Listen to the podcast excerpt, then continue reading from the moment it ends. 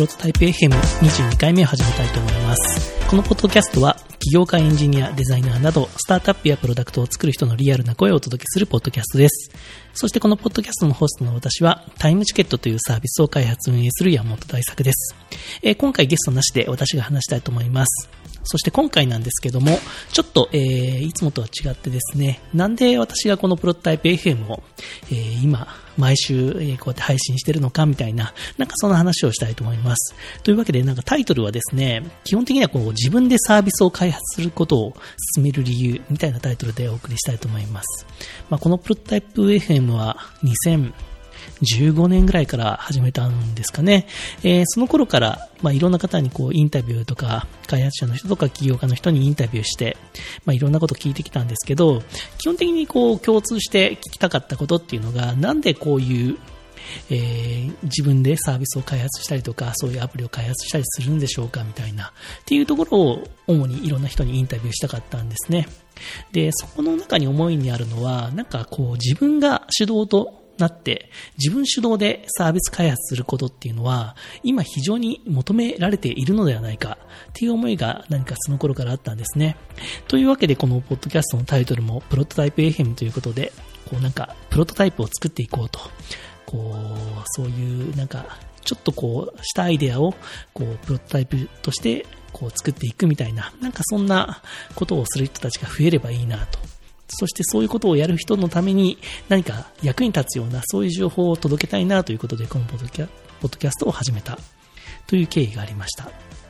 で、私自身、まなんでそういうふうに思ったかっていうと、まあもともとあの、私はもう2001年ぐらいにこう社会人になったんですけど、まあ、そこからまあ転職とか起業とか、まあ、会社売却とかいろいろあったんですけど、まあ、そういうなんか、意思決定のタイミングが何回かあったんですよね。そういう転職とか起業とか。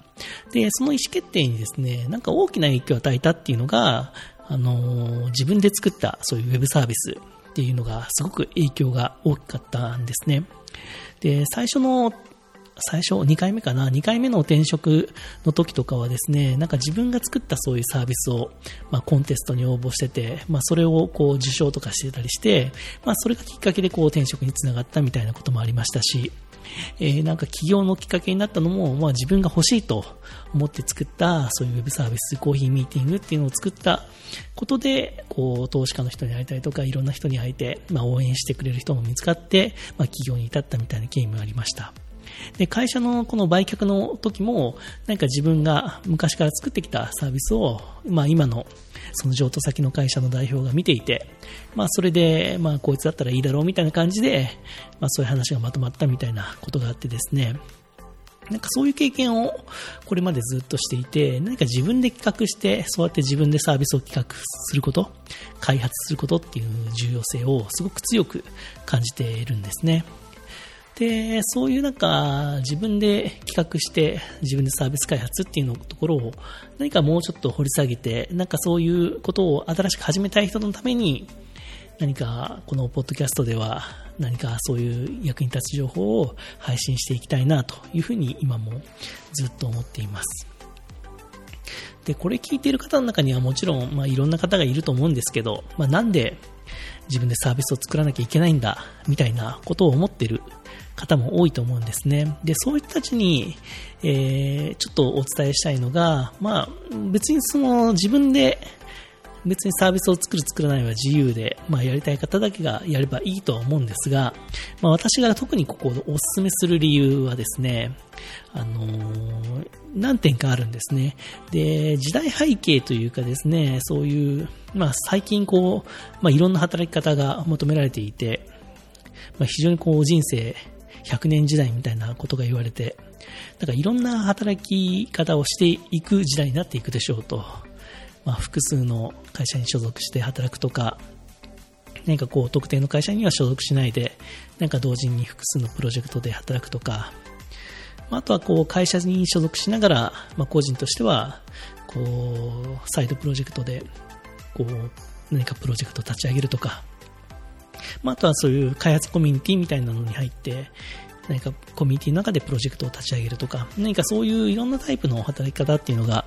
これから増えていくっていうことはもう間違いないことだと思うんですけど、まあそういう新しい働き方をこれからしていく中で、まあ、必要必要となるのがそういうその仕事の中でちゃんとこう充実感を得られることっていうことは非常に重要なのかなと思いますね。でそういうなんか充実感のある仕事っていうのは、まあ、どういうことかっていうと、えー、いくつかやっぱりポイントがあると思ってて、あのー、やっぱり新しいことにチャレンジしているっていう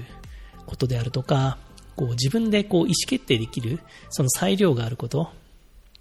とか、あとは自分がそういうやったことが誰か他の人のためになってるというふうなこう実感をできることっていうのが重要なポイントだと思っています。そういうなんか充実感の得られる仕事っていうのを、そういうポイントを踏まえて考えると、何かこう自分で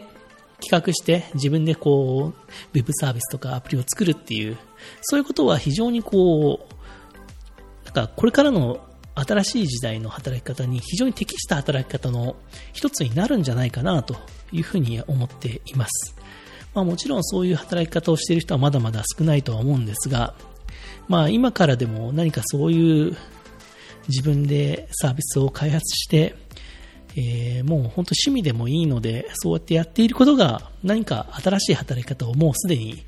実践していることにつながるのではないかというふうな思いが今非常に持っていますね。で、そういう時にまあおすすめのパターンとして、まあ、自分がやったパターンなのでまあおすすめしてるっていうのはあるんですけど、特定のこう会社とか組織に、まあ、所属しつつ自分でこうサイドプロジェクトを立ち上げて何か始めるっていうのは非常にこう個人的にはお勧めするパターンですね。まあ、ある程度のこの金銭的な報酬は、その、まあ、フルタイムというか、メインで所属している、えー、その会社とか組織から得て、そっちのこう、充実感を得られる仕事っていうのをこうサイドプロジェクトの方でよりこう満たされるようなそういう仕事を新しく始めるっていうのは非常にいいことなのかなと思います。まあ、そのサイドプロジェクトも、まあ、なかなか時間が取れないとか、まあ、いろんな人がいるとは思うんですが、まあ、本当に週末とか、まあ、平日の、まあ、ちょっとした1時間ぐらいとかですね、まあ、そのぐらいでもいいので始めてみるっていうのはいいかもしれません。私もそのコーヒーミーティングっていうサービスを作った時はそんな感じでやってましたね。えー、普段の会社が終わって家に帰って1時間とか、あとは週末に数時間ずつやるとかっていうので数ヶ月やったプロジェクトがありました。まあ、そういう、まあ、サイドプロジェクトっていうのは本当にいい面もたくさんあって何かこう尖った面白いアイデアが出やすいのかなとこう割と気軽に何か自分が本当に好きで始めたいと。で特にこんなに時間もそんなにかけられないのでそういう一点勝負のサービスというかアイデア一発勝負みたいなそういう尖った面白いサービスが出てきやすいのかなというふうに思います。あとはその、まあ、時間がないっていうところもあってこう最低限必要な機能の実装に集中できるっていうのもサイドプロジェクトのいいところですよね。あのー、やっぱりなんか無駄な機能とかは作らずにそのサービスとかアプリのコンセプトをもう示す本当の一つの一番重要な機能から作って、まあ、最低限必要なところだけを作って出せるという本当に簡単な MVP を作ってリリースするみたいな形になるのでこれもサイドプロジェクトのいいところですよね。であとは、まあ、サイドプロジェクトがいいのはですねあのやっぱり本当に好きじゃないと続かないっていうことですね。えー、やっぱり自分が本当にそういうことが好きなのかなと、このテーマのサービスが好きなのかな、そもそもなんか自分でそういうサービスを企画して何かを作るっていうことが好きなのかなっていうことを気軽にこう確かめるいい手段になるということですね。好きであれば続くんですね。そういう、もう毎日ちょっとした開発とか週末の開発っていうのが。ですけど、こう、なかなかこう、そういうことがあんまり好きじゃないと途中でこう投げ出してしまったりとか終わってしまうみたいなこともあって、まあ、そのいうことをまあ数ヶ月は最低続けられるというか、まあ、そういうことをできるかどうかっていうのを確かめる意味でも、そのサイドプロジェクトで何か始めるっていうのは重要かと思います。やっぱりこの長期間ずっと同じサービスを作って、ちゃんとリリースまで持っていけるっていうのは、なんかサービス開発者の非常に重要な質の一つなのかなというふうに思いますね。ただサイドプロジェクトはやっぱ気をつけなきゃいけないのが、やっぱ締め切りとかが曖昧になるっていうところがあって、やっぱりここはもう自分で決めてとか人に言うとか、何かブログでとか、こう SNS でこの日には何か出しますとか、公開するとか、こう期限を設けて何か始めるのがいいでしょうね。そうしないとなかなかこうリリースしないでダラダラ続いてしまうっていうのもありますので、何かサイドプロジェクトをやるときはそうやって期限をちゃんと作って、まあ、数ヶ月、3ヶ月なら3ヶ月でちゃんとリリースするみたいな、そういったルールを設けて始めるのはいいと思いますね。うん。はい、そんな感じで、まあ、今回はちょっと自分でサービスを作るときの、そのおすすめのやり方について話したんですが、ちょっと短かったですかね。まあそういう、まあ今のポッドキャストではちょっとこれからですね、そういう自分でサービスを作るために必要なものっていうのを、こう企画とか開発とか、まあリリースとかグロースとかですね、まあそこら辺のこうフェーズごとに分けて、ちょっとずつこうお話をしていきたいと思います。今回はちょっとその導入というような感じで話させていただきました。そうですね。まあ、あとはどういう質問がありますかね、このフェーズだと。そうですね。うん。そうですね。あとは資金の問題とかですね。まあ、そういうふうに自分でサービスを企画するときにどのくらいのこう必要な資金がいるのかとか、まあ、会社にした方がいいのかとか、まあ、いろんな意見があるとは思うんですが、最初はやっぱりこう自分一人でできる範囲から始めるっていうのがいいかなと思いますね。やっぱり資金が必要なのはやっぱチームとなって運営するとか、のフェーズでしょうから、最初はまずはさっき言ったみたいなサイドプロジェクトで始めるのはいいのかなと思います。あとはやっぱりさっきの本業が忙しくてちょっと開発するような時間がないというような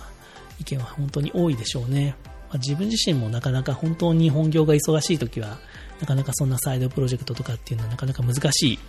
時期は確かにありますね。ですけど、ここは、こう、1年に、そうですね、1年に、こう、数ヶ月だけでもですね、何かこう、集中して、そういうふうな新しいことを始められる期間っていうのを設けるっていうのも、重要なのではないかなと。もちろん本業に一生懸命になって、そっちで本当に金銭的にも精神的なそういう充足感も得られれば、得られてるっていうのはすごく素晴らしいんですけど、できればそこに何か一つ、何か新しいことを始める期間っていうのも持っていただいた方が、こう将来の自分の選択肢が増えるというか、何かこう新しいことを始めるときにあれができたんだから、もうこういうことが簡単にできるだろうみたいな、そういう体験をできるっていうのもなかなかないですので、何か自分で新しいことを自分主導で始めるというのはおすすめですね。ですので、時間がない中でも、ぜひちょっと時間を割いてみて、数ヶ月割いて何か新しいサービスを作る時間っていうのを取ってみていただきたいですね。はい。ま、あとはそのサイドプロジェクトがもうメインになってしまいそうだみたいな、なんかそういうタイミングはいつになるのかみたいなのもあるかもしれませんね。そうですね、もうサイドプロジェクトが、まあ、本当に伸びて、えー、それこそ、まあ、前回、あの C2C サービスの KPI の話なんかもしましたけど、そういうサービスの主要な指標ですね、アクティブユーザーであったり、まあ、取引の数であったり、その売り上げが、こう、その前の月と比べて本当に急成長し始めたと。っていう、そういう状態が数ヶ月以上連続して続いているとか、何かそういう状況が続いていて、かつこう、もう単月黒字化しているみたいな、そういう状況であれば、もうサイドプロジェクトの域は出していて、ちゃんとこう、プロダクトマーケットフィットした段階でしょうから、もうメインのプロジェクトとしてこう取り組んでもいいタイミングかというふうに思います。はい。というわけで、まあ、今回はちょっと、えー、本当のこのマインドの話というか、自分でサービスを作るということの、このおすすめの理由の話をさせていただきました。えー、本当にこのポッドキャストはですね、あの、今、本当に自分のモチベーションはそういう人を増やしたいなという思いだけでやっていますので、まあ、もしこれを聞いた方が、まあ、一人でもですね、何かそういう活動を始めたいと思われたであれば非常に嬉しいです。で、まだそういうのは別にしたくないよという方もですね、まあもしよければ引き続き聞いていただいて、まあ、いつかそういうことがやりたくなったタイミングで、もう一回ですね、なんか役に立つような情報が届けられたら非常に嬉しいですね。はい。というわけで、今回のポッドキャストはこの辺で終わりにしたいと思います。えー、このポッドキャストへのお問い合わせ、まあ、ご感想、ご質問、ご要望は、え、公式サイトのお問い合わせからメッセージしてください。ツイッターの場合は、シャーププロトタイプ FM をつけてツイートしてください。iTunes ストアでのレビューもお願いします。はい。えっ、ー、と、来週はですね、あの、久しぶりのあのゲスト会ですね。あのー、最近ちょっと一人で話すのが続いていて、そろそろお前の話はつまんないよという方も多いと思うんですが、来週は久しぶりにゲスト会なので、まあ、いろんな人の、まあ、ゲストの話、楽しい話が聞けると思いますので、ぜひ、あの、楽しみにしておいてください。というわけで、今回はここで終わりたいと思います。ありがとうございました。